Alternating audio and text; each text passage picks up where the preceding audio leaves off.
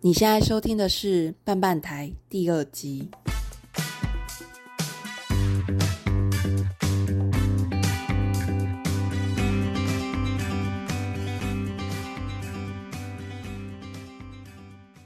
欢迎收听《半半台》，我是日日村的凯文，我是韩国笔记的次长。今天要来录我们的第二集。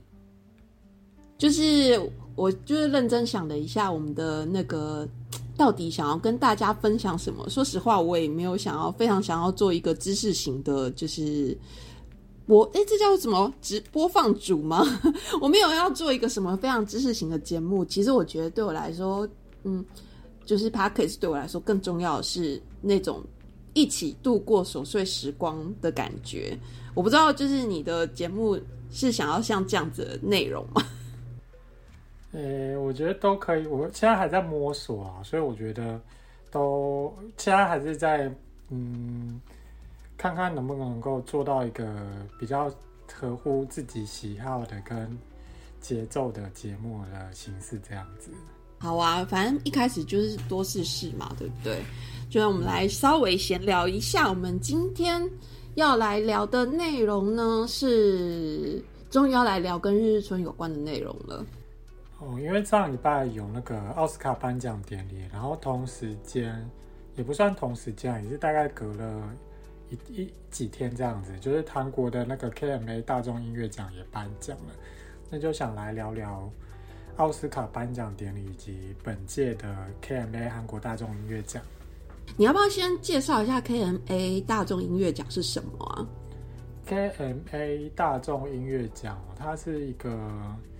比较像是台湾的金鹰奖的一个奖项，所以它重点它会分成是一个是综合部门，以及一个是照曲风去给奖的奖项，就所以会有什么最佳流行音乐啊、最佳电子、最佳摇滚、最佳 K-pop 或嘻哈，然后同时年度音乐的话就会分成是年度专辑、年度新人。年度歌曲四个奖项最重要那四个，所以这在韩国来说是一个蛮重要的音乐奖项。其实不算很重要，我觉得好像就它的影响力，其实与其说在整，它明明冠有大众，可是实际上就还是音地那一圈的人比较比较关注一点。哦，所以它是算是在音迪音乐比较指标性的一个奖项就对了。对，哎，那。就如果是这样子的话，那在 K-pop 来说，韩国比较重要音乐奖项有什么啊？不要问我 K-pop 的问题，不是妈妈妈或是 Melon 吧？是那些奖项，主要还是他们就是那种比较排行榜上面的奖项就对了。对，哦，了解了解。我今天一样是个小白。透过小白的视角来做一些发问，希望可以帮助到一些人一起来多了解一下我们这些不熟悉的内容。因为毕竟就是韩国音乐这块，你还是比较熟嘛。那你还分享一下，就是今年 KMA 的就是奖项好了。我想调一下顺序，先先聊一下奥斯卡，不然我觉得这边很快就大家都退出了。我们来聊奥斯卡好了。那我们就聊奥斯卡。奥斯卡要怎么样切入奥斯卡呢？嗯，奥斯卡，我这边是想说有有两部刚好我都有看过的电影，就聊一下这两部电影好了，就刚好也是得奖最多的嘛，就《妈的多重宇宙》跟我的金鱼老爸这样子，嗯。说实话，这两部我也都有看，但我非常惭愧，我金鱼老爸跟你一起去看的，你知道我在戏院差点睡到打呼，所以你再重新帮我介绍一下他到底演什么好，因为我的票钱已经飞走了。好吧，我的金鱼老爸他是一个蛮像是，他本来就是一出舞台剧的剧本去改编的，然后就是呃布兰登费雪演的那个角色叫查理，查理在经历了一些人生的挫折以以后呢。他跟他的太太离婚，抛弃他的女儿，然后就蜗居在他自己的小房间里面，狂吃暴吃，吃成一个肥仔，然后吃到胆固醇过高，随时都有可能会归西的那种状态。你那时候看完啊，其实我看到你有哭。哦，对啊，整个大爆哭。为什么？你哭的点是什么？其实就是他，我觉得我哭的点跟喜欢的点。的感觉不太一样，因为其实他因为那个查理这个角色的背景，他是一个英英文系的老师，就教人家写作文。然后老实说，身为一个文学背景的人，你其实很少会在电影里面看到相同的角色吧？就是要么就是作家的传记，不然就是从头到尾都不会不太会出现说你诶，你学文学有什么用？文学人可以干嘛？然后这一部电影有把文学的价值演出来，所以我觉得跟我的磁场很接近。然后我哭的点哦，我觉得就很就是因为呃。他整部剧就是在讲说，谁诶一个人要为另外一个人去牺牲，然后另外一个人又为了对另外一个人感到亏欠，然后每一个人都想要拯救彼此，然后可是，在拯救的过程之中，可能又有一些救不到，或者是那个人没有求，就是有一些些的，或那个人不想被救这样子的感觉。就大家大家出发点都好的，可是到最后就变成是每个人都过得很痛苦的感觉。嗯，我也就是在我睡觉的过程中感受到每一个人都过得很痛苦。我不知道为什么会睡睡得如此的好。我看下午三点啊，那时间点。我看那部电影，我每次醒来的时候，都是有人用力打开门的时候，我都会啪，然后一个被吓到，然后我就突然醒来，就哦，那个呃，那个传教士走进来了，嗯，哦哦哦，他女儿走进来了，然后每个人都怒气冲冲的，非常的莫名其妙就闯进他家，我就想说奇怪，他家不能锁一下吗？为什么每个人都可以随便走进他家？这可能也是因为他本来是舞台剧剧本的关系，所以会会有这样的情景。有，其实我那时候看的时候，有感受到一个蛮蛮强烈的一个舞台剧感。我后来才听说，原来它是一个舞台剧剧本。那他这次在奥斯卡获得什么样的奖项呢？他就布兰登·费雪拿到最佳男主角。嗯。我觉得实至名归啦，我应该没讲错吧？我记得他是最佳男。你可以现在马上 Google 一下，不要讲错。有啦，有最佳男主角奖、最佳女配角奖是《妈的多重宇宙》，是他女儿吗？呃，没有，是那个税务人员最佳女配角。可我觉得我的金鱼老爸里面有一个是演照顾查理的人，我觉得那个人的演技也很好，我觉得他演的非常好。其实那部电影里头，我最喜欢他。所以那时候，那个时候就是他，他一直非常坚持不看医生，要把钱给他女儿的时候，我就觉得你很奇怪，人家照顾你照顾的这样子，然后你为什么不给一点钱给你朋友？把人家当什么免洗机吗？还是什么的？哎，我在说什么？那妈的多重宇宙，你是你是看院线的吗？嗯，那时候我是看院线片的。哦，你是去电影院看？你是看哪个版本？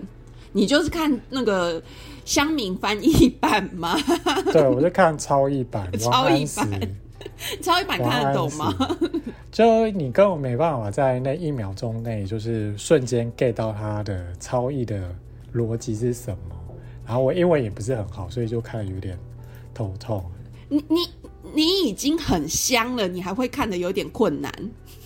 我哪有没有重点？不是在于是重点，不在于那些梗是什么，而是为什么他要把它翻成那个样子，是让我感到困惑的点。所以你后来有在看新译版吗？就是后来重新翻译版。后来 M O D 上的时候，我有推坑我爸妈看，然后那时候应该是新版本吧，我不太确定。可反正那时候因为我爸妈就是也没有耐心，所以我们最后就没看完了。第二遍就没。不过这部片真的很厉害，获得很多奖项哎，他这边还有获到获得就是。什么好莱坞评审人协会的奖，然后各式各样的影展都有得奖哎。其实我也是过年期间，然后在家用 Friday 看的。其实我那时候看的时候也是有哭啦，假如这种这种然后亲子题材，然后有妈妈，完全就是我的哭点，我就是一个大爆哭。我毕竟我是生理男性，所以我其实我去年看了那个没有妈妈的超市，就是一个。Japanese breakfast 那个日式也日式早餐的女主唱 Michelle，她是韩美混血儿，然后就是看了那本书以后才了解说，亚洲母语那种相爱相杀的感觉，而且尤其就跟《妈的多重宇宙》一样，就是他们，尤其他们又在海外，他是一个相对少数的亚裔家庭，那样的情感又会被再放大很多倍，这样子。哎，我们好像还没有讲这部这部戏在演什么嘛，对不对？这边快速介绍一下《妈的多重宇宙》，就是，呃，有一天就是杨紫琼饰演的那个秀莲的那个角色。她在与他在美国开一家小小的洗衣店，然后同时有她有一些税务上的问题，然后她的那个公公也来了，然后她的女儿也来了，然后她的丈夫很没有担当的，然后让所有事情都让她觉得很崩溃，然后可是在这一个瞬间里面，突然那个丈夫就说他是来自另外一个宇宙的丈夫，然后告诉他说这个世界有一个大魔王叫做。什么猪肚土扒鸡，然后每次都念不出来的名字，然后要破坏这宇，就破坏这个所有的宇宙，然后他要要用一种宇宙摇穿越宇宙的方式去尝试不同的人生来对抗这个大魔王，然后可是那个大魔王就是他自己的女儿，这样子，嗯。我们两个把这个两两部电影讲的好不精彩哦。好啦，我就讲一下，就是就那个我之前就推坑我刚刚有提到嘛，我就推坑我爸妈去看这部片。然后他们其实我一看，因为我爸很喜欢看那种喜剧电影，所以我想说这种其实这一部电影有很多那种成成龙式的那种打斗，然后还有很多的脑洞大开的创意，虽然有一些是有点黄色意味啦。可是我就心里设想是我爸应该会可以接受这一趴，好，可是他们好像看到就是因为宇宙换来换去、跳来跳去，他们就看到有点看不下去。然后我妈也是觉得说，呃，我妈就把那个焦那个焦点放在妈妈以及同志女儿上面。可是我觉得，那其实妈妈跟同志女人那只是一个其中一个环节而已，它中间还有更大更多的。议题在处理吧，而且我觉得，而且还有很重要一点是，就是，诶，亚洲中年女性她自我实现还有没有其他的可能的那种感觉。然后我觉得这部片，然后其实最就是她得了那么多奖以后，就会获得就拿到很多的，很多人会逆风去批评说她不够好啊，或者是说他是亚洲刻板印象。我的想法是，他是用那个刻板印象去打破刻板印象了。怎么说呢？因为他就切成他英文片名就 Everything Everywhere 跟 All at Once，有点像是见山是山，见山不是山，然后见山又是山的那种心境心境转折。所以我觉得他是故意先用一个那个洗衣店的那个场景，然后他同时在剧情里面有讲说，洗衣店这个宇宙似乎是。所有的宇宙之中最最最无聊吗？还是最可悲？还是最毫不起眼的宇宙这样子？然后最后他还是选择回到这个宇宙，然后去跟这样会爆雷吗？我觉得就讲到这里就好了。嗯，其实我觉得那时候我看这部片，我觉得我我其实超级喜欢他们两个母女相杀，就是四处。四处追击的那个部分，然后他追到他们两个都变成一颗石头的时候，他女儿还说：“就是到这里，你还要继续追过来。”是是我没记错吧？我应该没有记错他这边的剧情，对啊。然后我看到那个两颗石头的时候，我突然就哭了。我真的不知道为什么，我就突然就哭了，这样子就觉得又可爱又好哭。然后这部片就是，嗯，我觉得有一点。有一点香港式的以前那种周星驰片的感觉，你我不知道你懂不懂我在说什么？就是因为我周星驰真的很不懂，看很多我，不太懂他的笑点在哪里。哦，真的吗？就是他有有一种呃荒谬嘛，就是他拍的时候有一种荒谬无厘头、无厘头式的这样子。嗯让我觉得还蛮有趣的部分，就是那种多重宇宙里头的自己的部分。就是你有想过你自己在不同宇宙会有怎么样的人生吗？其实我最近过得不是很顺利，所以我就觉得我好像在某个时刻点中就不小心切换到了什么开关，然后就默默就堕落到这个奇怪的宇宙来了。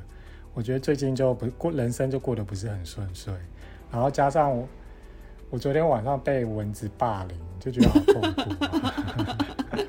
因为我我其实还蛮喜欢它里头，就是那种你在不同的一个不同的节点里头，你就有可能走向不同人生的一个设定，就是你有非常千无限百万种、千万种的可能，你可能变成不同非常不同的样子。我觉得有时候回想起来，我就觉得好像人生再重来走一遍的话。大致上也是会回到，就是八九不离十会回到附我现在的宇宙的附近这样子，因为我觉得我的个性好像从从蛮小时候就已经定下来，差不多是这样，然后也没有什么太大的成长跟突破以及改变，所以我觉得从就算从从头走一遍的话，就有点像爬格子一样，大概不会变得太远。但我觉得我好像就有很多命运抉择的时刻。比如说，我高职，因为我是读高职，我不是读一般高中。我是一个从小不喜欢读书的人，从小就非常的不喜欢读书。然后高职毕业的时候，如果我没有突然哪里来天外飞来的想法，跑去考大学的话，我可能现在早就已经是个公司里头的高级主管。不要自己说，因为就是可能进入职场时间就很早。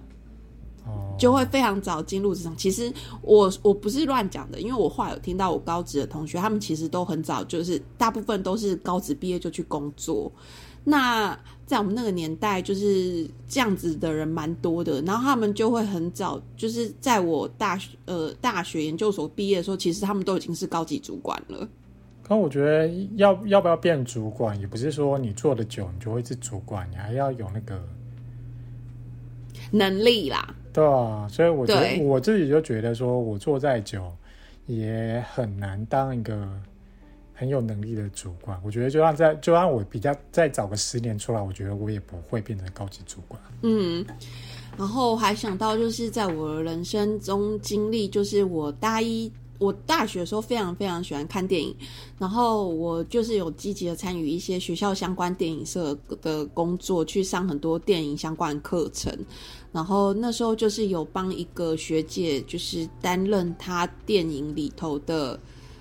呃，因为在学，因为毕竟是校内，你就很容易做一个副导演的位置。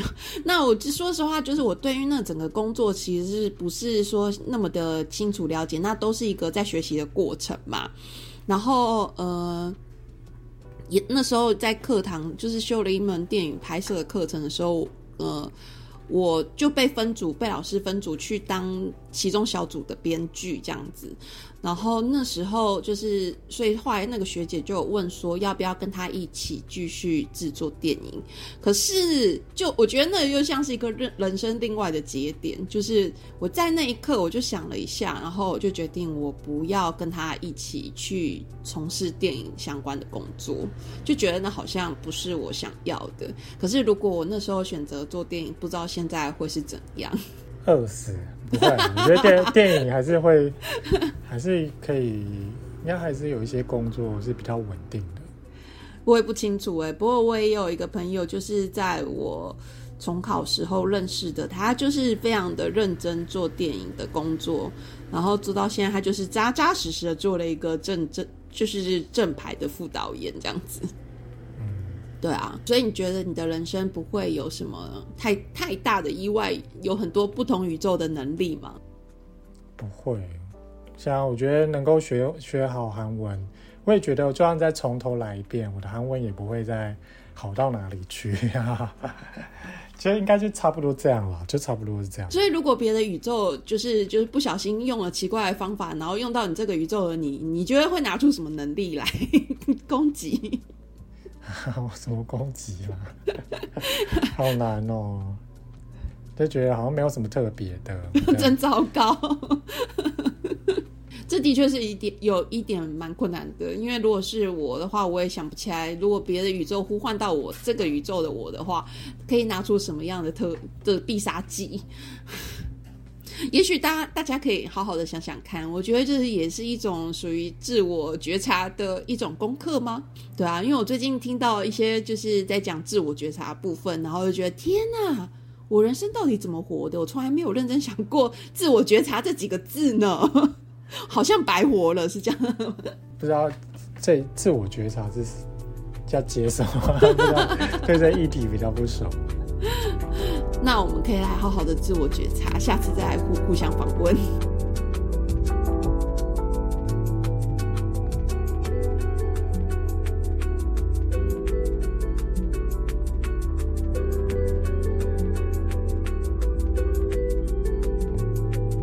那我们接下来讲个韩国的 KMA 大众音乐奖。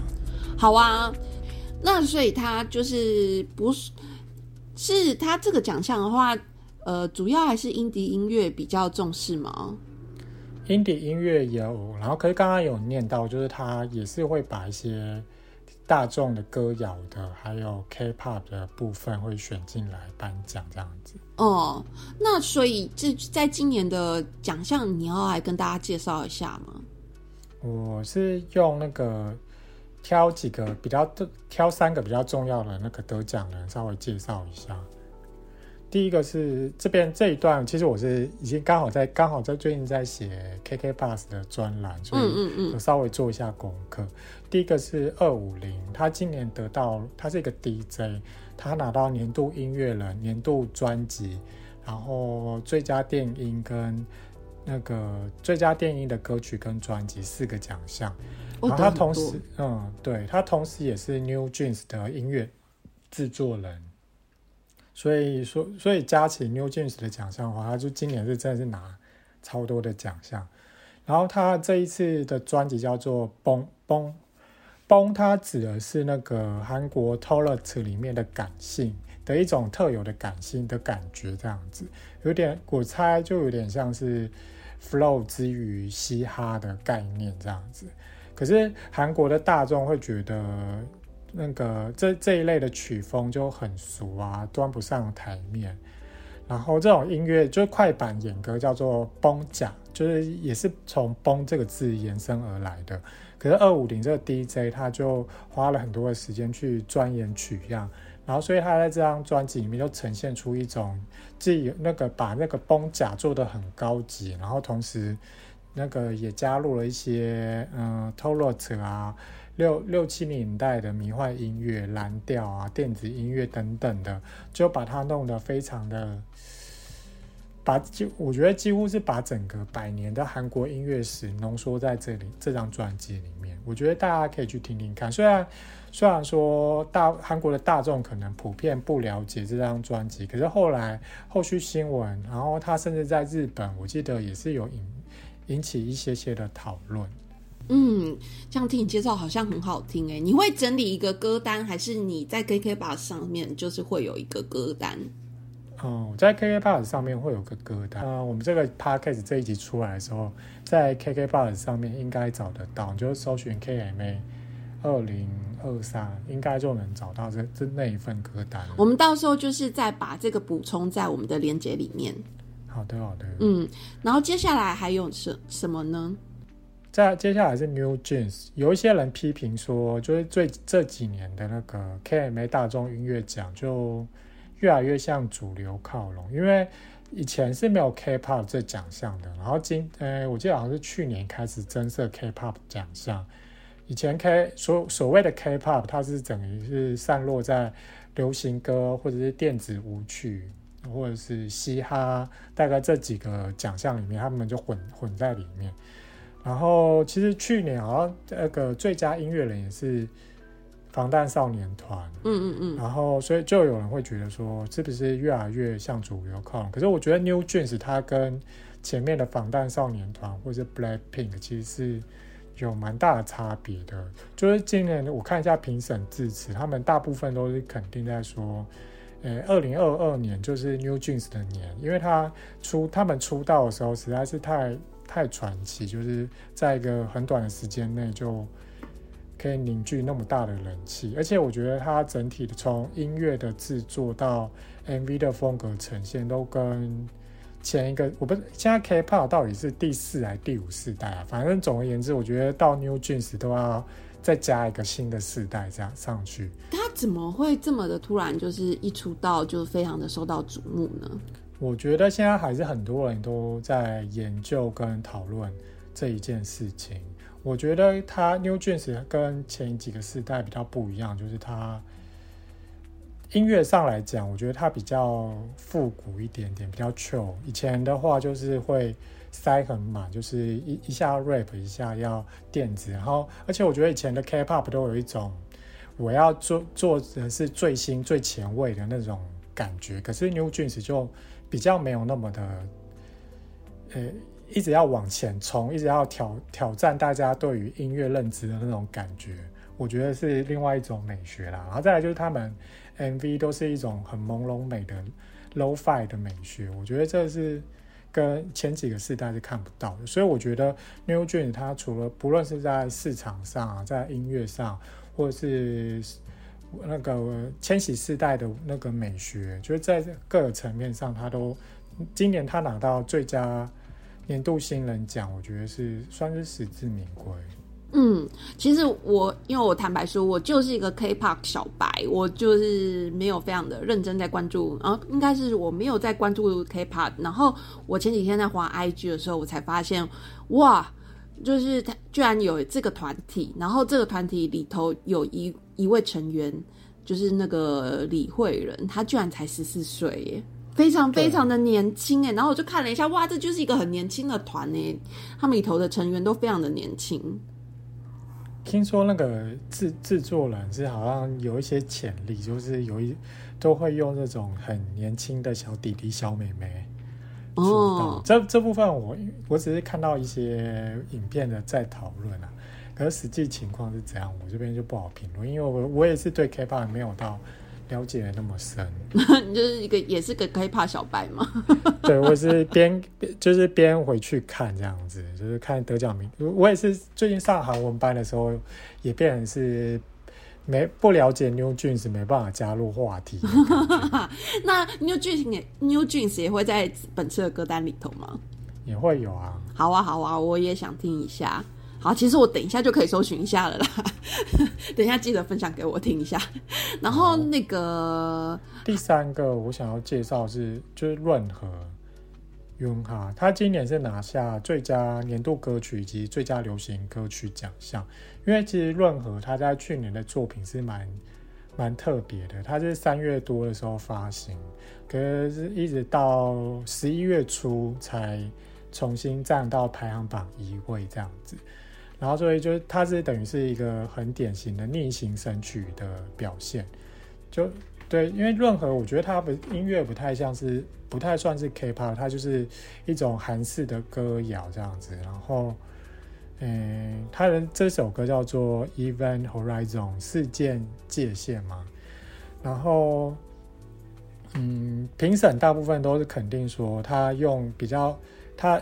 现在，呃，现在这个时时代里面，它流行音乐的歌那个长度都很短，大概都三分钟就算长。可这首歌有五分钟，然后他歌词写的很满，有一个很完整的起承转合的一个叙事，然后可是就是那么完整，就是那么不符合时代。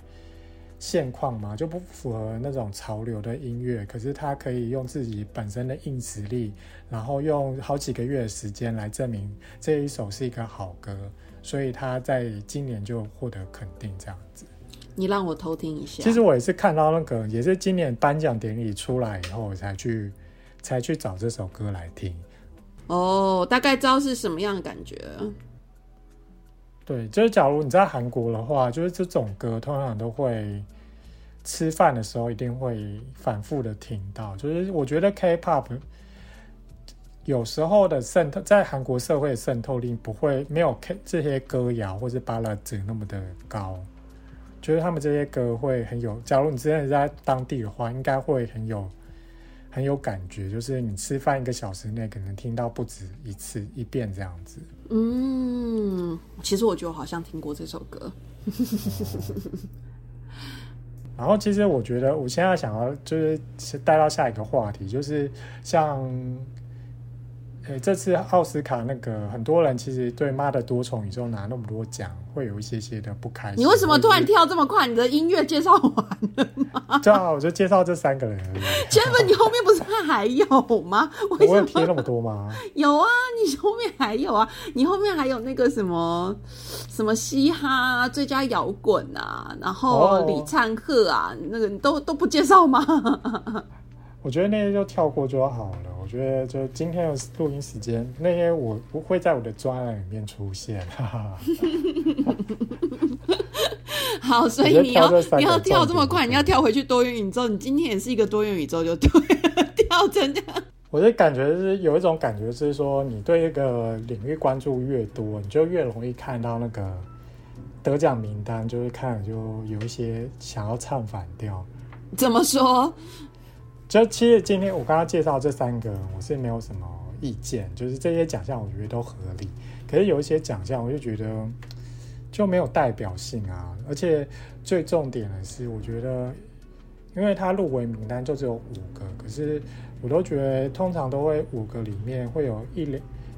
一到两组，我觉得他们其实可以不用入围，我都有这种感觉。然后就觉得有遗珠真的满山满谷的遗珠没有被选到这奖项。那你不然你跟我讲日日春二零二二，你觉得最好的排行？T R P P 啊，还用说吗？哦对哦哦对哦，他们是最近要来台湾哎。有吗？没有啦。哦，我记错了。是另外一团啊。最近哎，宣传一下那个，我们有收到那个悄悄通信吗？对，悄悄通信，他那拉库纳。对对对，你介绍一下嘛。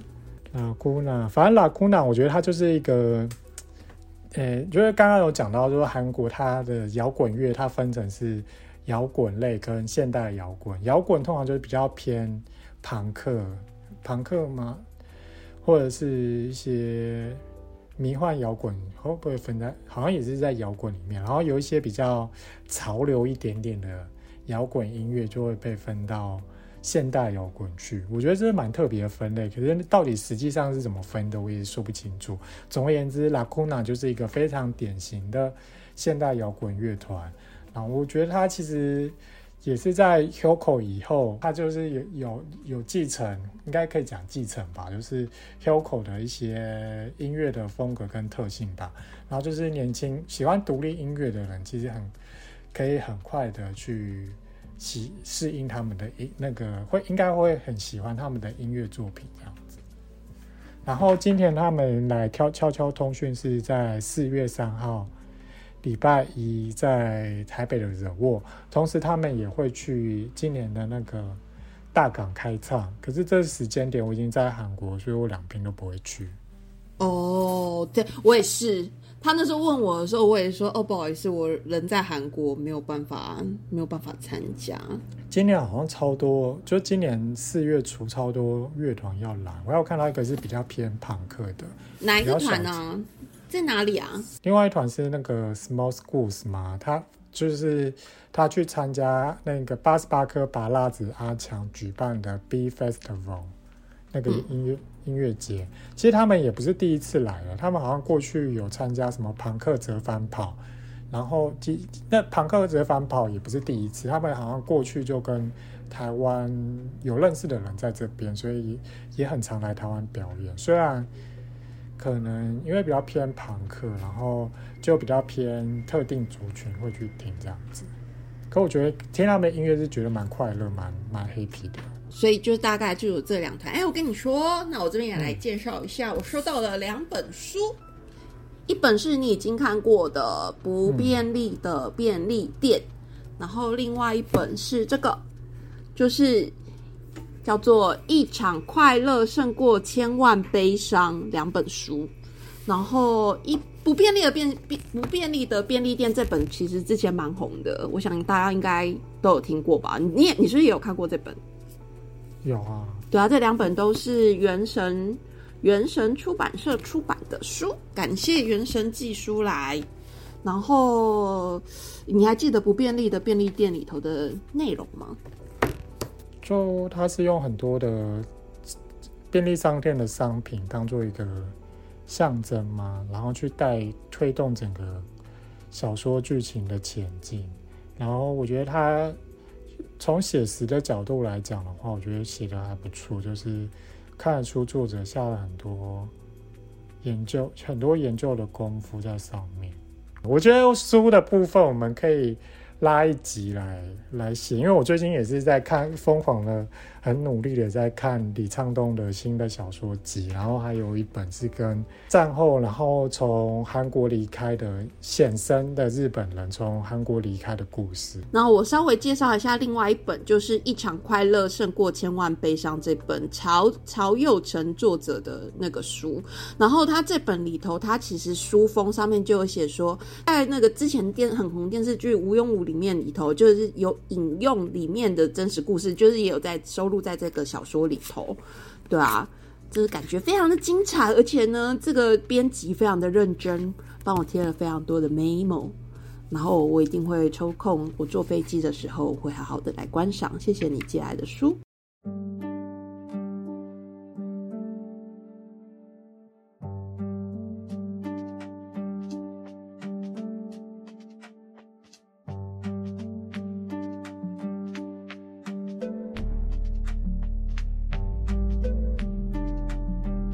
我是不重点这一 part 是说，我想要强调的是，好像就是假如你对这个领域了解的更多，就更容易挑毛病，就是会觉得说怎么选这样人那么烂，这名单怎么选的？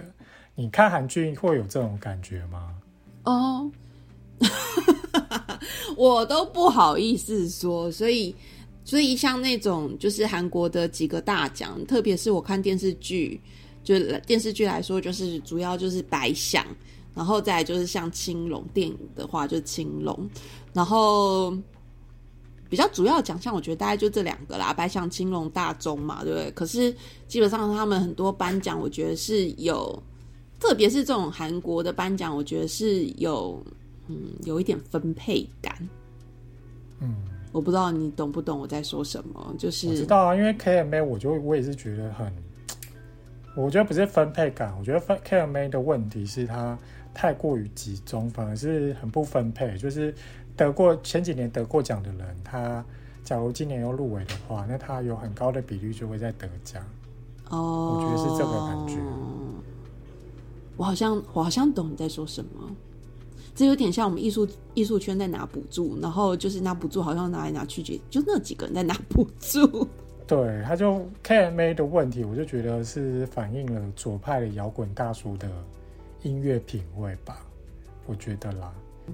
然后我觉得像那个就是其他如果是电视剧、电影的奖项，我后来也就是参考参考。不过有时候真的是会有一些哎，让人家还蛮意外的获奖者，然后去看的，我就是觉得实至名归。嗯，对。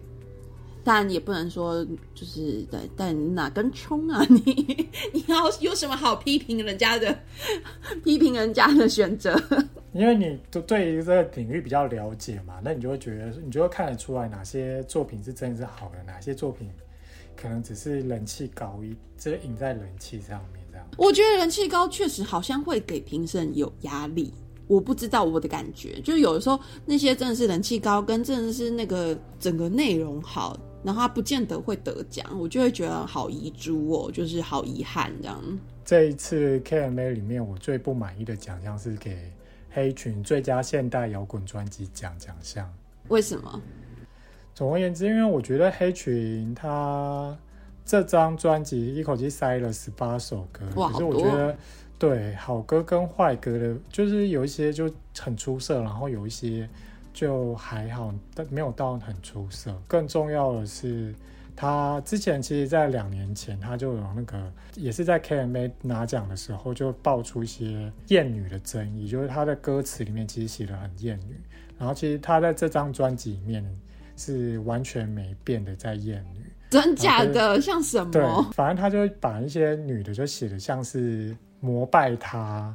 然后你要来渴求我的爱的那种感觉，我觉得看了是有点不太舒服。就而且他 MV 也是演自己是像邪教教主，然后一堆女的就是投怀送抱的郑明熙的那种。我的老天爷啊！然后我就他就把他写的这种东，就是把这种男欢就是女生那个投到他怀抱的那种过程写的很神，用很神圣的东西在写，然后这样好像真的很扣分呢。就是然后在那个音乐上面，我觉得其实也没有到很有代表性，因为像最近很多的 indie 的那种唱片排行榜，它过去的听 baby 是有上榜的，可是反而是这一张专辑存在感没有那么的强，可是却给了他。最佳现代摇滚专辑奖，我觉得是，嗯，入围就已经够就可以了。我觉得给奖是有点太 over 了嗯，原来如此。好啦，你看得出来，就是其实我今天非常的语穷，就是就那个什么叫穷词穷。看我今天，你看我连词穷两个字都忘记怎么讲。我今天很词穷，你知道为什么吗？因为我我今天一早就在就在台北市进行了一个小旅行。哦，还不错啊！我觉得我今天一整天都落到一个很奇怪多重宇宙里面 怎么说？哦，我就跟你讲说，我今天早上就被昨天晚上被蚊子霸凌，就是蚊子一一一嗡，然后跳起来开灯，然后蚊子不见了，然后过回去睡，然后蚊子嗡嗡，然后又跳起来。你确定蚊子不是在你的被子里吗？没有啊，我有我有过那种，就是觉得蚊子好烦，然后我就把被子用力的拉拉住盖住我的头，结果那个蚊子就飞在被子里面，我真的是要崩溃。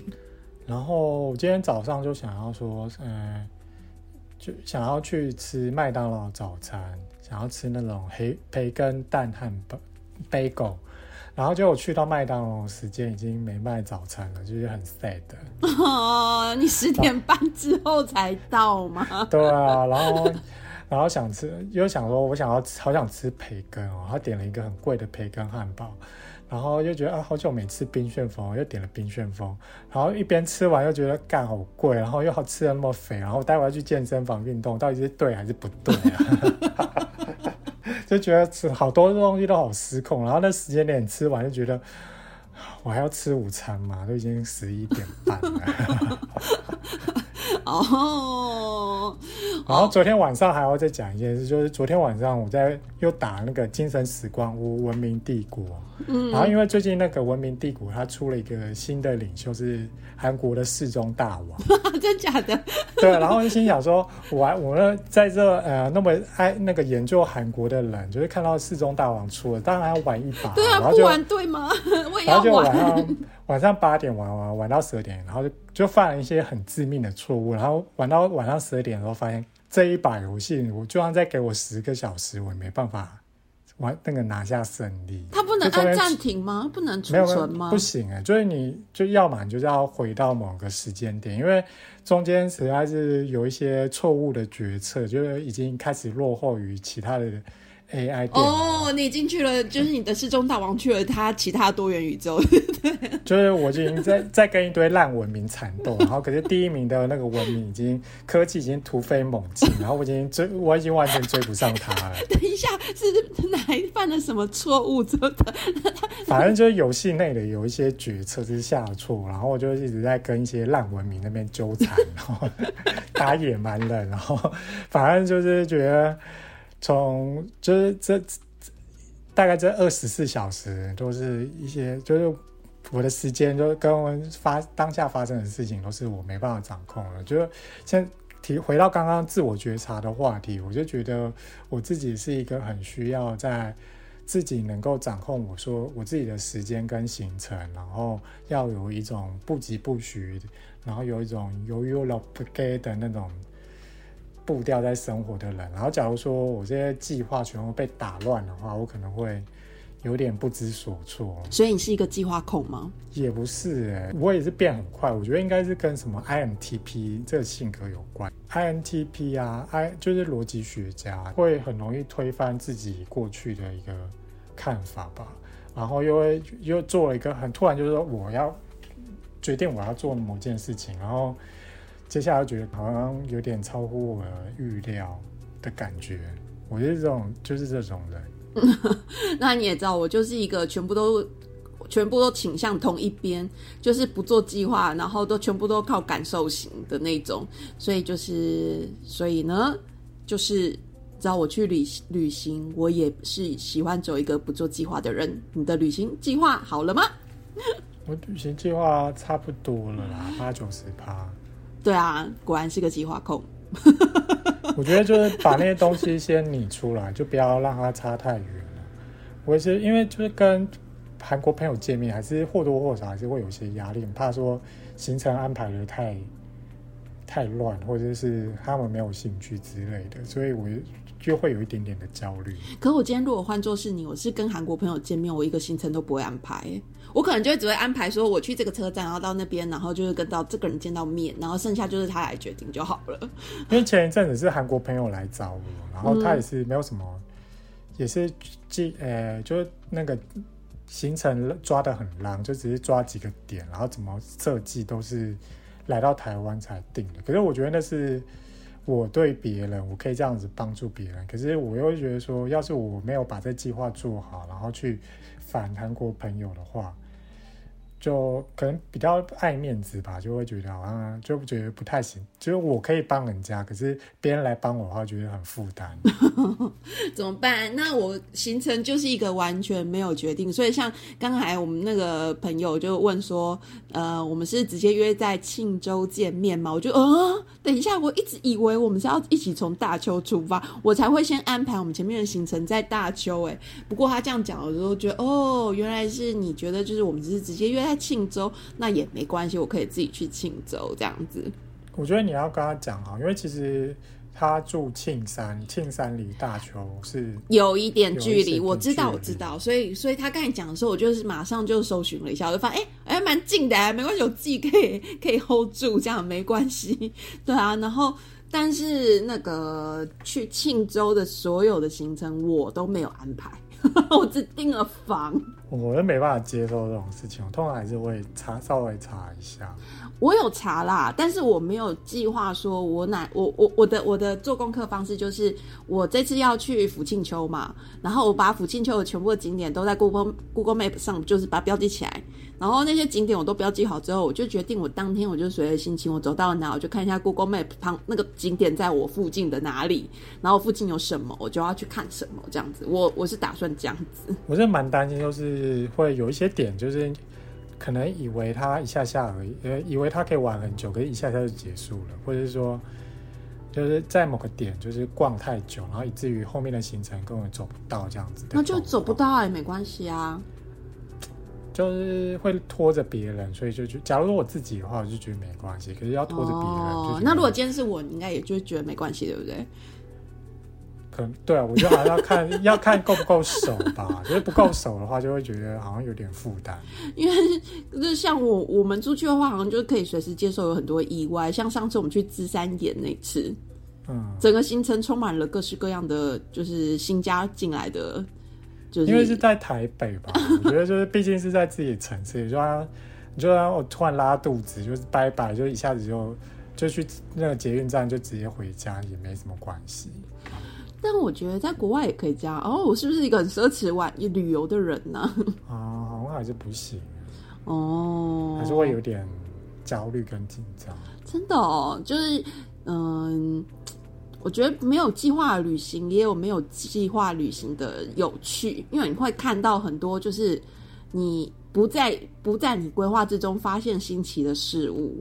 哦，我觉得常常都会看到人家就会觉得说啊，人家同样的假期安排，他就玩得好好扎实哦。可是因为我就是要那种不疾不徐的步调，然后或者是。一些些的感觉，或者说这个我不想去，那个我不想去，然后玩玩了一圈回来，觉得干我的我的旅程好像好逊色哦。你就很矛盾，你就很矛盾，你就想要不急不徐，你要不急不徐，可是你又又觉得好像没有别人充实。对，我就是一个矛盾，想很多，然后又推翻自己的想法。像我只追求舒服，就我出去旅旅行。我是会那种，就是我曾经去巴黎旅行的时候，我们住旅馆嘛，然后我记得我连连续住了三五天吧，然后每天早上我都睡到十点多、十点、十一点，不知道第二天还是第三天，因为我每天都挂说我不要打扫，然后不知道第二第第三天他就受不了，他就那边一直敲门，然后就说：“哎、赶快起来啊，女孩们，就是你们不要来巴黎睡觉。”看不下去了。看不下去。可是我就觉得不是啊，我我就在休息，我就在放松，我就在度假，我不能比平常睡晚一点吗？我就是你太阳每天都那么八九点才下山，我可以玩晚一点，我不能睡饱一点吗？我觉得，而且我这趟旅程好多那种是早上六七七点的飞机，像我从济州飞去大邱也是早上七点的飞机。嗯现在想起来好像有点痛苦，因为我可以早上七点起床，七点起床，可是七点起床跟七点去机场是两件不同的事情哎，就后来才恍然大悟到，天哪，这好像会有点。你是桃园飞吗？桃园的话是跟桃园是也是七六七点飞飞济州，然后济州也是飞大邱也是七点飞。哦，总而言之，就会变成是其实你要很早六点起床啊，哎七点你五点就要出门哦。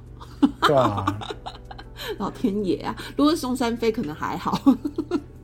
就是成我是成型人，可是没有到那么成、啊，我就觉得 太沉了，然后会有点吃力。这我绝对是办不到。我就是一个，就是我是一个 ZZ 玩法的人，我我都啊、我以前可能会买红眼班，红眼班对我来说就是一个我还没有睡觉，因为我本来就不是一个早睡的人，我我就是夜猫子，所以那种他出费时间就是一个我刚好差不多要准备去就寝的时间。可是后来就是随着年纪有点大，我就觉得哦，我是我我其实没有办法在飞机上睡着，所以那个对我来说就是会一个变成一个无限的熬夜，它会超过我平常熬夜的时间，我就会很累。所以我最近就是不搭红眼班了，我就开始用钱来解决问题，就是那我就会选择那种。早上舒舒服服的起床，舒舒服服的吃完早餐，舒舒服服的把行李丢进行李箱，舒舒服服的坐上捷运，舒舒服服的下午四五点才飞的那种飞机，嗯，好可是这懒样哦、要那么晚飞的话，就觉得飞去就睡觉，很浪，啊但是。但是我追求前面的舒服，你知道吗？哦就是我不想不想要，因为我已经在休息，可是我休息还要去被那些时间追赶，然后我就觉得没关系，这都是可以用钱解决的事情。去睡觉就去睡觉，我在休息。好像的确也是。对啊，所以就是，哎，旅行嘛，每个旅行的方式不一样，但是也有那种冲动型的旅行。我就是我之前有讲过，我有那种看到别人 IG 美丽的照片，于是当天就是看完他的 IG 订了机票。晚上冲去坐飞机飞到那个地方的经验，然后那就是一个没有计划的旅行，其实没办法，我觉得好可怕。还蛮有趣的。我下次 Q 你，我不要，我不会跟。你要冒险看看呢、人生有时候要冒险一下。我就觉得我还是比较喜欢在我熟悉然后可以掌控的情况下去旅行跟生活这些事情。这种突然要要搭飞机，又很怕说啊，那这样子会不会？呃，吃饭时间点对不上啊，睡觉时间点对不上我我要为了我的心，我要为了这趟旅程牺牲原本你规划假日要做的事情，会会有这些考量。哦，好吧。所以你人生有冲动过吗？很少哎、冲动什么离职，这是我矛盾的地方。我好冲动，我就离职，跟钱过不去。没关系。我就觉得好像已经存够了，已经有本钱离冲动离职，职了。哎、真的哎，我觉得要冲动离职，首先第一个条件就是钱要存够。我一直没有办法冲动离职，是因为我平常都冲动购物。我不行，我购物，我购物也是，我根根本是精打细算机的。我就是一个全部都凭感觉的人。我常在日常生活中就已经过了很多的冲动，所以我没有办法冲动离职，因为我已经被平常的冲动的累积导致无法冲动离职。总而言之，我觉得也是离职这件事情，就觉得哈，我又堕入到一个奇怪的宇宙去了。不过你就是如果去韩国的话，就是有看一下他们就是最近去韩国刷什么卡比较好啊？首先第一名是富邦 J 卡，富邦 J 突然莫名其妙变成信用卡平台频道，信用卡 因为我们就要这会不会跳去了太快？不会啊，我就要去了。我想要知道，我到底在那边，我到底用现金好还是用刷卡好？你觉得嘞？我觉得一定是刷卡啦，真的吗？一定是刷？哎、我就是一个一直都喜欢用现金的人呢。因为现金我觉得很麻烦，就是你会留下一堆一千块啊，五五千块。我最后回来的时候，我都会把它存到我的硬 T 币 money T T money 里。哦，那还那那还不错。嗯，总而言之，就是因为各种成本考量，就是毕竟现钞对银行来讲，它就是一种成本，你要保证你的那个钞票不会变黄，不会被虫蛀掉。所以总而言之，你把钱换成外币，那个银行又平常不会在台湾流通的现钞的话，这一这个步骤基本上就已经亏到了。所以汇率外汇的汇率有分成即期汇率跟现成那个现现金汇率，就是所以即期汇率就是你从头到尾都存，就是以以一个数字存在银行那边的汇率，它通常这一来一往之间就会差个二到三趴左右。所以说，可是韩国你去韩国当地或多或少是要有一部分的现金啊，因为虽然韩国刷卡很方便，可是有一些东西还是会可能还是会需要用现金去付钱。那换现金的部分的话，就要先在台湾先换成美元现钞，然后拿美元现钞去韩国的民间换钱所换钱，把它再换成韩币，这样的过程是最划算的。但信用卡的话，就是像你刚才说富邦 J 卡，对，富邦这一卡它有五趴回馈，可是它五趴回馈之中，三趴是卡片原本本身是无上限的，可是剩下有两趴是需要每季去登录它的。就富邦这一卡，它是玩那个，包括日本跟韩国这两个国家都是五趴回馈。等一下你你说登记是什么意思？登录就是你要去上上网，就是它会有一个网站，然后你要去，可能会有名额限制，我不太确定说它这一季的那个名额是不是已经用完了，也才差两趴而已啦。我觉得就其实差不了多少。哦，真的哦哦，因为我那天就是有看到，就是他的那个宣传，然后就想说五趴哎，很多哎。所以你卡已经合下来了吗？呃，我不确定，但是我的数位银行通过了。哦，那应该可应该快了。不知道，对啊，我就想说我去就可以刷这样子。一般合卡通常要一到两周，你这个时间刚好很暧昧，不知道能不能拿到。好像很尴尬。那我现在手上有的哪一张卡比较好？我的卡好像都很烂。刚刚提到富邦 J 是五趴，可是它其中两趴是要登录的，对，所以它基本上是三趴啦。可是第二名的这一这一个序列也都是两趴的回，呃都是三趴的回馈，所以基本上假如你富邦 J 没有抢到登录的话，就跟接下来的这几张卡是差不多的回馈的。第一个就是联邦赖点卡，它回馈是三趴的 Line Point，就是你平常有在用 Line Pay 或者是使用 Line Point 去买贴图啊，或者是去折抵消费的话，可以是考虑办这一张。嗯然后再来是国泰 Cube 卡，国泰 Cube 卡它回馈是三趴小数点回馈。然后这波要注意的是，国泰 Cube 卡它的规则比较特别，它是有四四种权益，然后你可以每天去做切换一次。诶然后、嗯呃，它这个在海外消费的话，你要切换成去旅行，就主打海外权那个消费的权益，你要把它换到这一档。然后，假如你是在其他的权益里面的话，你去刷卡只会有零点三八的回馈，然后差很多哎、就差十倍啊，没有切到差很。多。出门出出门旅游第一件事情要记得切换这样子。对，好，然后再来是永丰大户卡以及台新玫瑰 Giving 卡，这两张卡比较接近一点点，这两张都是三趴回馈，只不过他们都有回馈的上限。诶，我的好像不是大户，我的是千账卡。大户千账卡，我不是大户，我好像是千账卡永丰的。就大户千账卡，我有点忘记它的那个权益是不是跟大户一样，要再要再查查。是白色那张吗？白色那张就是千账卡，没有，我的是不是哎、我完全我完全不是那张，我觉得我就是一般的千账卡，哦，可能没有优惠，好不惨哦。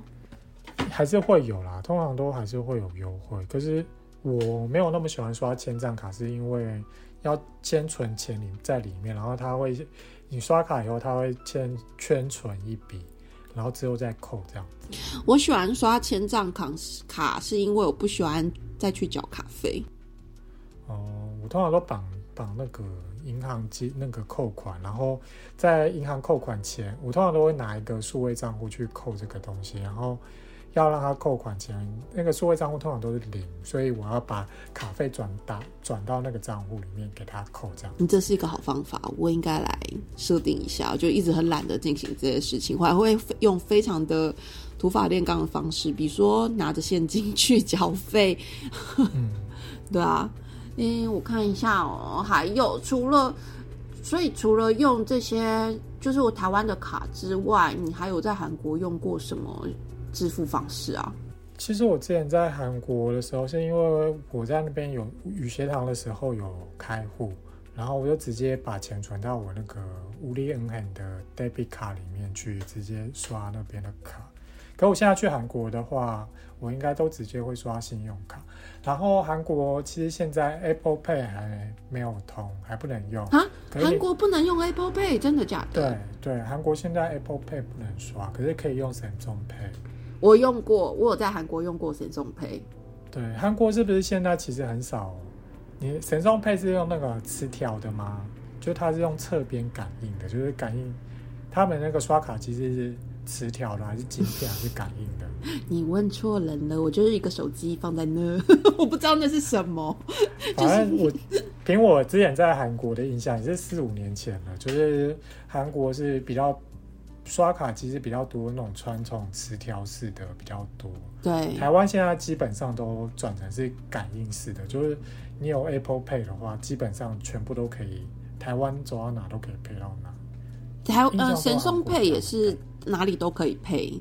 重点神中配之所以会出磁条的原因，就是我刚刚讲到，就韩国还有很多磁条的刷卡机，它不是感应的，它只是让它有模拟那种磁条的功能，然后去用磁条的功能去刷卡。然后这边分享一下海外刷卡的小撇步、哦，小配好啊，好啊，就是通常就是信用卡，大家都知道有分 Visa 跟 JCB，还有 Mastercard。嗯嗯嗯，这些东西，所以通常尽量的话，就是 Visa 跟 Mastercard 都各准备一张，因为有我记得韩国大部分是 Visa 卡比较多，基本上没有什么 JCB 或 Mastercard，好像没有 Mastercard，然后它有一些有一些会有那个 Hyundai 卡、现代卡，可是现代卡在那边也是一个发卡机构，可是台湾人基本上是不太可能。用那个有嗯嗯嗯对对对对，所以基本上就是 Visa 跟 Mastercard 要先准备。然后你在出国前的话，假如你是要买那种奢侈品或者是消费很大额的话，你可以先打电话跟你的银行客服讲说，我几月几号到几号会在国外消费，所以可能会有突然会有很大量的那个金额跑出来，假如就是先告知一下，然后请他不要锁卡。哎，所以你真的都会先告知就对了，不，就是我还是会先讲的，通常会先打电话去讲讲就好了。对对对对，我从来没有讲过。假如。假如你刷卡没有金额没那么大量的话，其实是没什么差。可是会很多人会一刷那种三万五万的话，那种海外交易突然会银行会吓到，会直接锁。有些银行会会直接锁卡，然后你要又要解卡就很麻烦。哦，原来如此。还有一种状况是那个，我知道玉山它可以调整，就是说，呃，我网络网络上的交易全部关掉，或者是我海外交易全部关掉，就就它可以去控制说哪些消费是可以直接挡掉，哪些要开起来。像那玉山的话，就是你要出出国的话，你就记得要把海外当地消费开起来。我那天那一个韩国朋友来台湾也是，他就是他的信用卡就是没没有开到，就是因为那边他以前怕被盗刷就关掉，所以在来台湾就是好几天就一直刷卡都刷不过，然后就问他说：“你那 App 那边可不可以设定？”然后他去看，就说：“哎，真的真的把它关掉了。”哦，但是他已经要回去了，开了也对，就是已经到就剩下剩下一两天这样。好了好了，还是有两天可以刷，他至少可以在机场刷个金门高粱，或是格马兰。但然后另外一个东西是那个有一个东西叫做 DCC 的限制。我问你，我考你哦，就是假如说在韩国刷卡的时候，他刷卡机问你说，你这一笔消费要用韩币计价呢，还是用台币计价？你会选哪一个？我被问过这个问题，我会看汇率。你会选哪一个？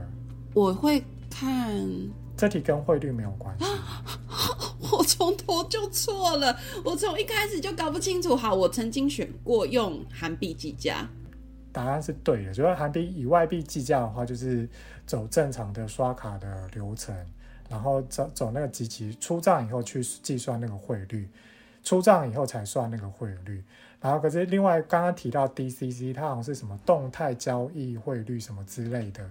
我忘记那个专有名词。总而言之，那个东西是当下的，因为有一些商务人士他很快要报账，他没办法等到信用卡账单出账以后才去算那个东西。今天这一笔消费多少钱？所以他需要就是当下一刷卡就要算出我现在这一笔消费花了多少钱？对对，是折合台币多少钱？可是这个东西的话，它的那个手续费会收的比一般信用卡交易的手续费更高，一般是一点五趴，然后这这种叫 DCC，我记得是三趴还是四趴，就是很高的手续费。所以那呃可以选的话，就一定选以当地货币计价，然后千万不要他有问你的话，就千万不要选台币计价。哦，好，等一下，所以还有什么呢？我们就聊到这这边吗？因为。我们前面奥斯卡讲的好烂，哦 不是你的问题，是因为我都我我我其实今天就是走的有点累。我今天去了哪里？我今天去了，我跟朋友约去看展览，然后我就去了那个后火车站那一带，就是中山站，然后我们又去看那个那个签字行，叫什么那个。那个叫什么？就是有点文青的，对对对对，我们就是去参观那个，然后就是在那个后火车站那边的一些瓶瓶罐罐啊，什么店啊，那那那些批发店里头晃，然后就说：“天啊，这这边原本就这么好玩吗？” 然后逛一逛然后，还说：“哎，等一下我们要再去三创。”然后我们两个又去三创，然后就去，我就说我想要看一下那个那个。不是啊，我没有去看麦克风，好像应该去看麦克风，但我没有去看麦克风，我去看平板，因为我就是最近在画那个时候，我就是突然脑中就浮出，想说我想要知道那个 Apple Pen 跟神送的那个 S Pen 两只的触感的差异，这样子，然后我就很觉得 Apple Pen 比较厉害，Pen，嗯，我觉得那个神兽 Pen 画起来比较软。Apple Pen 比较硬，这个我真的没办法加入这话题。从头到尾就是对于写字跟画画，对于这种实作的东西都很不在啊。那其他我觉得就是一些其他的问题，应该就是会是那个软体的问题吧，就是 App 就使用的 App 的问题。嗯，对啊，然后再来可能就是要看它的规格跟价格。但我会觉得，我就很认真在想说，等一下啊，你要干嘛？你要当插画家吗？你真的要买吗？你在看这个干嘛？真的失去理智，在那边看这个干嘛？但我看了一下 S 二三，就是我去拿着我的 S 二二站在 S 二三的柜台前面，然后那边比，然后就拍照，然后就天哪，好有感哦！升级的超有感的哎，跟拍一样十倍的时候，我就觉得二 S 二三变得超清晰，就是就是已经很清晰，还变更清晰，这一个哎超有感。我那个韩国朋友拿那个。就是这样子开的那个折叠哦，真的哦。可是我就觉得好像后来想想，就觉得好像还是比较想用 Apple Apple 手机，那个 iPhone，因为我觉得它拍照起来，我觉得 iPhone 还是有一个基本盘在。我觉得它那只拍照那只不是拍照强项哦，拍照强项要找 S 系列的。总而言之，就觉得还是选一个比较。保值，然后到最后可以用比较久，然后可以脱手的手机。反正这都是个人习惯。对，我就是比较会计划说什么时候要换手机，然后我的旧手机要把它卖掉，卖多少钱，然后去算说这样子的话，平均一年会花多少钱在手机上面。哦，所以你一年花多少钱在手机上面？嗯，大概七八千吧，这样算起来的话，哦，好像也还可以接受啦。那对啊，那我就是一只手机会用很久的人，我上一只手机也用了五年这样子嗯才换手机。然后，所以我就用的时候，我就想要直接冲顶，然后就是要用很久。可是我觉得用用很久了，用到最后几年会很痛苦，就是它的那个性能下降，充电一下子又用完，然后这个卡那个顿，然后就很不爽。我上一只手机倒是没有卡顿的问题，但是它真的就是电池一下就没电，没错。然后我觉得还有一点比较无法接受是，我觉得看着因为五年那个科技进步是会很差异很大的。因为你看我光一年我就说那个升级有感，那个五年我每次出去拍照的时候就觉得天哪，好可耻哦，拍这个什么东西？比如说你那个像之前不是跟你出去爬山，我就是想要叫你拍，因为我拍就好丑。好啦，废话有点多，我们今天就先这样吧。来个结尾，结尾是什么？喜欢我们的节目，别忘了留下五星评论或留言，同时记得追踪日日春放送局以及韩国的笔记的粉砖。我们下次见喽，安妞。等一下，等一下，等一下，等一下，打断你一下。啊 其实我觉得有没有就是五星留言不重要，但我真的很希望大家可以给我们一些回馈。对啊，因为我觉得收到的留言其实不多，然后就是这次我有按照我们收到就是给我们一个建议的朋友的方式来录音，希望他可以听到我们这次改变所收录的声音在音质上变化。那如果大家在内容上还有什么更多的想法，欢迎给我们建议，就是希望我们也可以越做越好啦，对不对？对我之前有看那个那个，就是听韩国 podcast 的时候，他们都会有那个唱名，就是这个月有谁谁谁赞助。我不敢那么那我是不是要唱名一下这个给我们回馈的朋友？来来来来来来，感谢 Fion，就是他留言，就是说他给我们就是录音的建议。我觉得这个这个建议蛮好，因为我觉得初期真的就是我们还没有认真投资设备，那我们也希望可以越来越好。我们这次试试看之后，然后就是效果再来，你再听听看是不是有升级。然后还有楠木姐姐说我说故事，然后她就说她。只听了济州岛事件的那个我们那集之后啊，觉得去济州岛吃海鲜都会有点心情复杂，这样子。就是他知道济州岛四三事件之后啦，可是我觉得，我觉得就是每个土地上都有发生过一些创伤，因为这么这么长的历史河流里头，就是每一块土地多少都会有发生过一些令人遗憾的事情。但是比较重要的是要记住这些事情为什么发生，然后我们如何不再重蹈覆辙。我觉得才是我们知道历史的重要。的重要性啦，这样子。哎、这边也有听友说他会四月三号去济州岛，哎，嗯，希望你的旅程顺利喽。那在日日村那边有没有人留言呢、没有零个，哈哈哈哈因为我们这边的人都比较安静。我们那其他平台？呢？其他平台有吗没有，就是之前有看过，就是呃有那个 First Story 以及 Apple Music 呃 Apple Podcast 的部分都没有留言。对啊，月厨上也没有。好啦，还是希望大家可以给我们一些反馈的留言，然后我们也让我们精益求精，好不好？好啦，那就是最后喜欢我们的话，给我们订阅、追踪、点赞，然后我们下次见喽。等一下这样有点像酷伟，等一下，你刚才说结尾是什么差不多这样子啊。OK，我们下次见，安妞。